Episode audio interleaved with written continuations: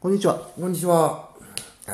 ー白須のリーです。はい。四つ葉緑構図の巻から直美でございます。おはようございおまはようございす。ます。こんにちはって言ったのにおはようございます。おはこんばんちは。おはこんばんちは。あの、な聞く人によってね、あの、は違いますからそう、ですね。いや、こんな早く撮るのは初めてですね。あの、収録時間朝の8時。いいですよ。まだ、まだ寝てますよ、頭が。あの、喋りが流暢になるのって比較的夜じゃないですか。夜、いや、流暢にもならないけどな、夜。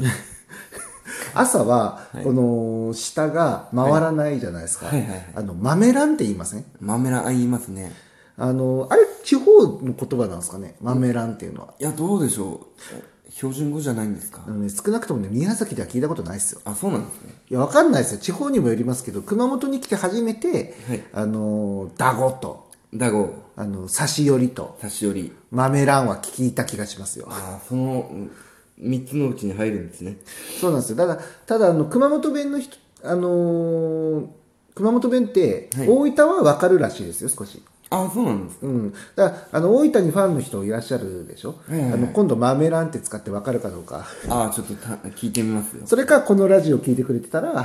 感想くださ い。コメントください。ありがとうございます。はい、というわけでですね今日は、あのーまあ土日月と今日も含めて月曜日3連休、はいはいはい。えーだったんですが、はいあのリーさんは、はいあの木金土と、はい。え3日間どことどことどこでライブでしたっけえー木曜が大阪、ね、大淀の方で歌ってきました。えーで、えっ、と、土曜、ん金曜日か。金曜日が、えっ、と、東京、四谷天窓、高田の馬場ですね。で、えーライブさせてもらって、えー土曜日が佐世保に行ってきました。えーもうそれぞれちょっとどうでしたどまず木曜日から大阪大阪はやっぱですね面白かったです大阪は盛り上がりましたねあのー大阪にいる氷川さんっていうあのアーティストの方がいてその人に誘っていただいて行ってきたんですけど、えっとなんかよく行くところは心斎橋とかなんかよく聞くんですけど、えー今回は大淀その氷川さんの地元でライブさせてもらってなんかすごい素敵な街でしたねあのーその大淀の人たちが集まるようなそんななんかこうあのーライブハウスではないんですよ。バーみたいな。でも畳なんですよね。まあそういうところで、こう、アットホームな感じのライブをさせてもらってですね。で、なんかな、こう、みんなが近いんですよね、大阪。あーあのステージもそんなその段があるとか、まあ、ちょっとは段があったんですけど、まあ、みんなともうフラットなこう立ち位置でさせてもらってそうですねあの結構いろんなライブハウス軒並みこうワンダンワンダンアップみたいな、うん要は演者さんがちょっと上の方から音をこう下ろすみたいな感じがイメージはありますありますけどね、あのあじゃあそこはフラフラットでやれてほぼあほぼフラットのな感じで結構、えーフランクにやれたっていうそうですねですかねでまあその後、まあ演じ演者とそのお客さんも含めてこうお酒を交わしてでなんかこう歌歌ったりとかギター弾いたりとかして、うん、まあなかなかこうみんなと仲良くなれた一体感のあるライブだったんじゃないかなと思いますああでもうその木曜日熊本あ違う大阪でライブして、はいえー次の朝金曜日の朝いきなりもう新幹線で東京京そうですね世話してないですね面白かったですまあその大阪は本当その大淀ライブ終わってからちょっとみんな解散して、なあその大淀の街を歩いてみたんですけどやっぱ知らない街歩くっていうのは素敵ですよねうーんいいですねまあそんな自然がいっぱいあるとかそういうわけでもなくでもそんな都会都会みたいな感じでもなく、うんそこから普通にその氷川さんと一緒に銭湯に行ったりとかで銭湯すごい近くにあって泊ま氷る川さんってフルネームなんておっしゃるんですかあらなんだったかなええ言っちゃいますかええいやほら検索してねあのどんなミュージシャンなのかって調べたいかなっていうのもあったんであの氷川さん氷川さんっていうか私清さんしか出てこないんですよああでもあの安原さんですね安春さん氷川安春さんはいあの氷川の漢字がですね肥やしのああの日にあの川肥後銀行の日そでうすね肥後銀行って言っちゃった肥後銀行あの熊本の人はあ氷川それで氷川さんですかあの初めて聞くですねその感じの当て方は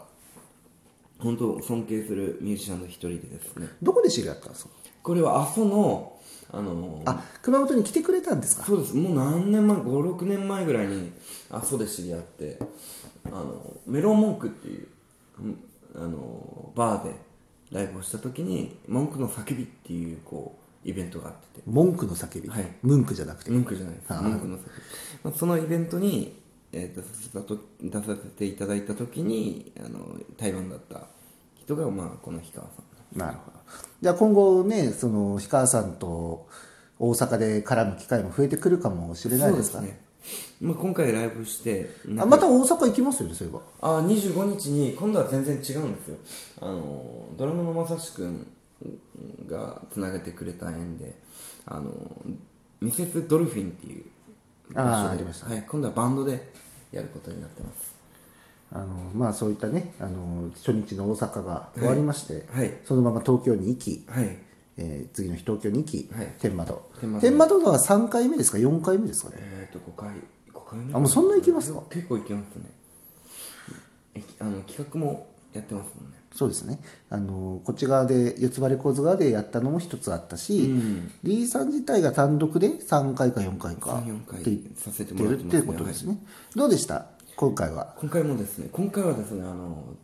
緊張しました一番緊張したかもしれないですなぜですかあの熊本県民テレビの自分サタデーここお世話になってたじゃないですか KKT のはいそうえっ、と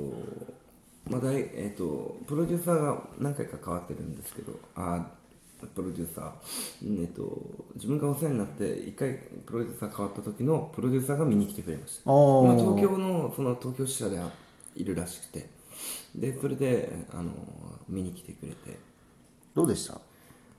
感想とかありましたその方からそうですあの昔そのう歌好きっていうユニットやってた時の曲とかも挟みながらやったんでまあなんか久しぶりでなんかこう楽しかったって言ってくれてソロでやるときはもう歌好きの曲もガンガンやれるんですかそうですねガンガンもう自由にやれますねだからもうソロソロはソロでなんかね一曲そうですね、うんなんオかリジナルを新しく作るのもいいかもしれないですそうねですねまあそういうやつも増やしていきつつあとはあの演歌歌手のあの吉村さんフルフルネームはわかります知らないですねリーさんそろそろねあの共演者をフルネームで覚えてあげましょういや共演じゃないですあ共演じゃないんですか、あの見に来ていただいて見に来てくれた人、あなんかディナーショーかなんか行ったって言いましたよね年末あたりにそうですその人ですかそうです徳間ジャパンのあのえー吉村あそうか共演者じゃないんだじゃあそうですなんでそもそもディナーショー行ったんでしたっけアッキーだアッキーが見に来てくれたんだアッキーさんはい吉村アッキーヒロさん吉村明宏さん、あ門前仲町ブルースっていうのが今あの YouTube で流れたんでですねよければ検索してみるといいかと思いますねはいお音が出そうだ音入っちゃいましたよ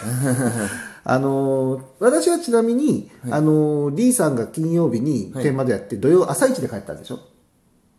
あそうです朝一朝の8時の飛行機でしたね私あの9時着の飛行機で東京に入れ替わりで行く来るような感じですだから一瞬羽田に一緒にいねえかいないです8時って言ってもんね私は9時ですもんね飛行機でこう重なったんでしょうねそうですね、すれ違いです。 あの、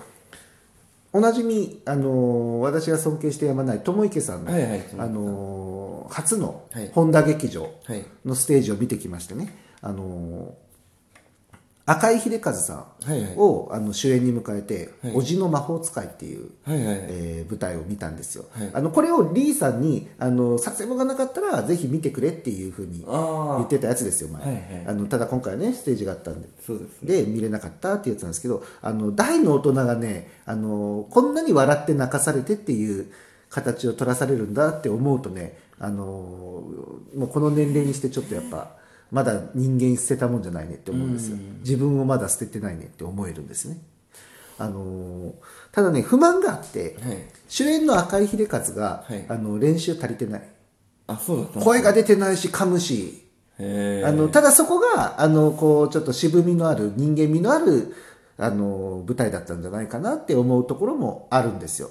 あのだからよしあしかなってそこに関してはであの友池さんがいつもあの頼りにしているメンバーっているんですよね、あの長田浩二さんっていう俳優さんとか、あの岡田隆二さんとかまあまあちょっと検索ツイッターとか見ていただければ分かると思うんですけどあのその方々があの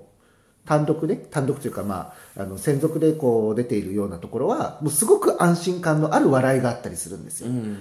あの、これはね、本当にもう、またぜひね、あの、一度でいいから、リーさんにも見てもらいたいです、あの人のステージは。あのまあ、だって本田劇場って言ったらもうその舞台人からすれば、あの聖地みたいなもんですようーんミュージシャンでその聖地みたいなところって武道館以外にありますかね武道館を聖地って思ってる人ってやっぱいるんですかねえ違うの聖地とは違うかな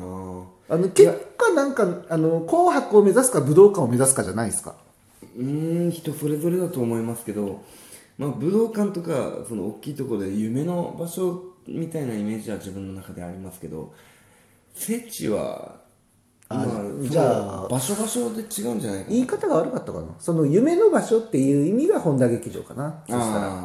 ーなるほどなるほどあのもう劇団四季がやるような大きいとことかは話別ですようんうんうんあの本田劇場週確かねキャパが386人ぐらいお結構でかいんですだねったと思うんですけど、もうそれが、あのーね、ほぼ満席できちっと埋まってて、あのー逆にねあの寂しかったんですよね、あの今まであの小劇場で60人70人の規模で、はいあの常にフル満員状態はいでやってたんですけど、あのその時はねやっぱ友池さん自身の前説があったりとか、あのアフタートークがあったりとか、はいあのそういうのを楽しみで来てる部分も多少なりともあるわけですよ。あのそれがまあ今回本田劇場では一切なかったんで、まあ寂しかったそこはちょっと残念かなっていううーんあのやっぱちょっとかしこまっちゃうのかなというのがすいませんちょっとあの舞台の話も入ったんで佐世保の話に関しては、はいえー後半後半取りましょう。はいというわけでまた、えー次回でございます。はいありがとうございました